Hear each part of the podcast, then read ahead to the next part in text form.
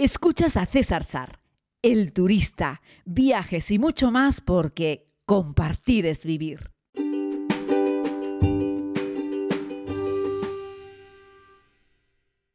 Querida comunidad, muy buenos días a todos y a todas.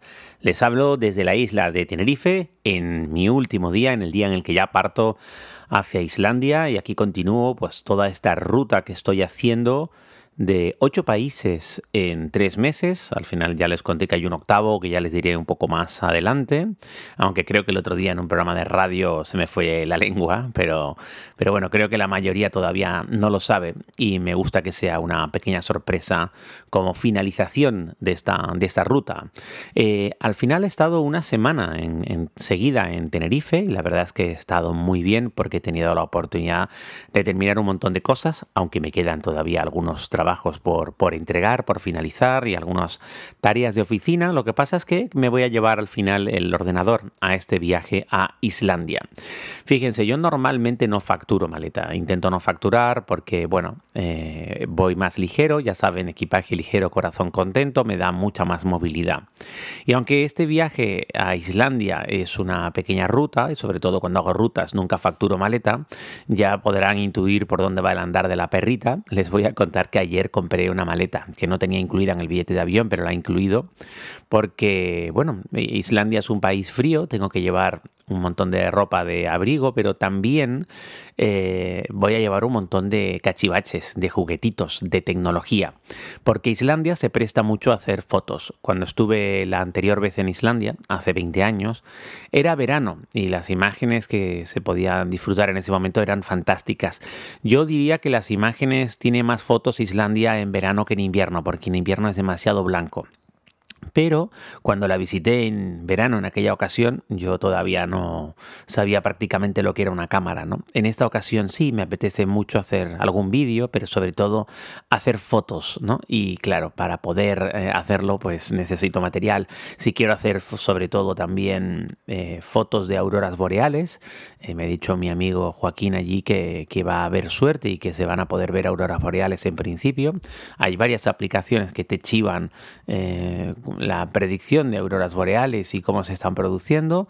Eh, así es que bueno, si Dios quiere, pero eh, no soy bueno haciendo fotos nocturnas, la hay que decirlo, pero voy a intentar hacer fotos de auroras boreales. El caso es que para eso necesito un trípode, me quiero llevar eh, la cámara, las dos cámaras con el teleobjetivo, además me quiero llevar la GoPro, me quiero llevar la 360, en fin. Me quiero llevar un montón de juguetitos y eso pesa y abulta. También me quiero llevar el dron, así es que bueno, en definitiva, que todo eso, más mi ropa, de abrigo no me cabía en una pequeña maleta de mano. Así es que he optado por facturar una maleta. Es uno de esos casos en los que yo creo que está justificado. Además de que el vuelo no hace escalas, es un vuelo directo, Tenerife-Islandia.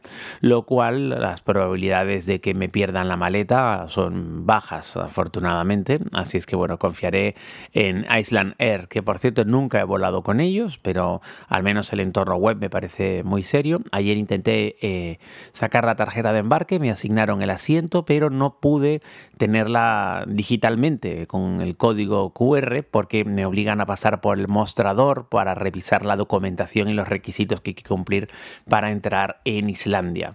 Eh, bueno, en este caso no me importa, otras veces sí, porque voy con equipaje de mano y aún así me tengo que comer la cola entera para llegar al mostrador, ¿no?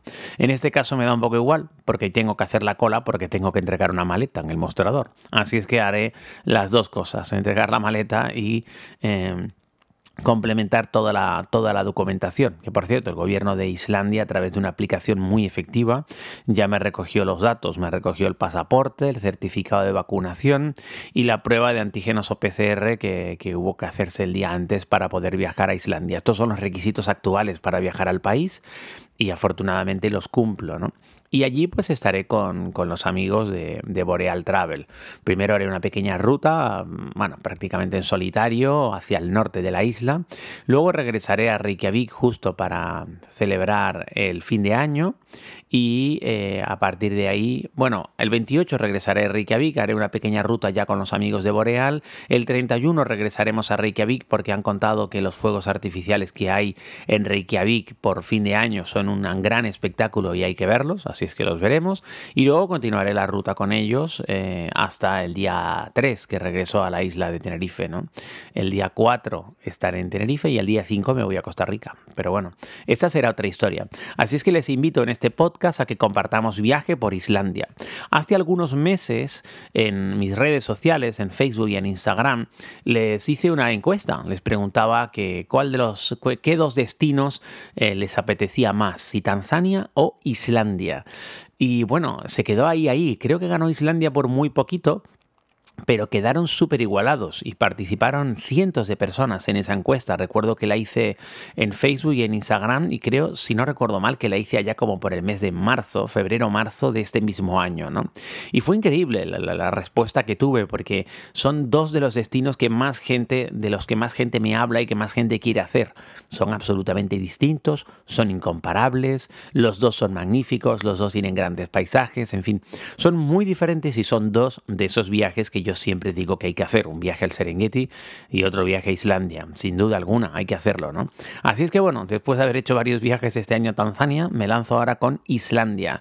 Y esto va a ser una pequeña eh, toma de contacto o reentrada con Islandia eh, va a ser como una prospección pues para ver un poco a los amigos de Boreal eh, y planificar y ahí ya lo saben y se los adelanto un viaje o dos pero yo en principio creo que será un viaje el próximo año para Islandia así es que bueno ahí lo tienen. No hay mes todavía hay que verlo porque créanme si les digo que si bien cuando hablas con otra gente sobre viajes en algún sitio todo el mundo te dice ay sí estaría genial en Islandia están siempre llenos, es decir, no, no crean ustedes que habrá hueco seguro para que la comunidad comparta el próximo año un viaje a Islandia. Habrá que buscar ese hueco donde los amigos de Boreal tengan espacio para, para acogernos, porque ya les digo, la demanda es brutal, es decir, Islandia se llena todas las plazas que hay, todas las aéreas, todas las plazas aéreas que hay a lo largo de, sobre todo en primavera, verano y otoño, se llenan por completo para, para Islandia y a veces cuesta eh, mm, conseguir plaza, no solo de aéreos, sino también cuesta conseguir hoteles.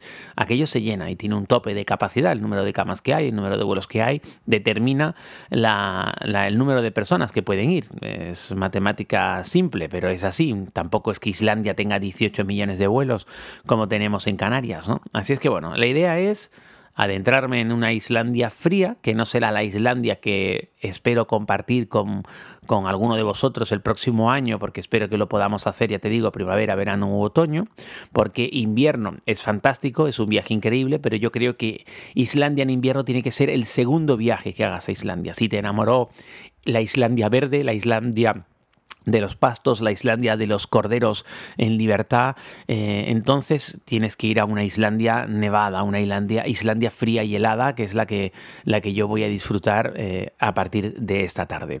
Así es que permanezcan atentos a este podcast. Muchísimas gracias, querida comunidad, por, por compartir este ratito. Me llena de alegría a través de los mensajes que me enviáis, me llena de alegría saber que lo escucháis, que lo disfrutamos juntos y por eso hago este pequeño esfuerzo cada día de ponerme frente al micrófono para compartir experiencias.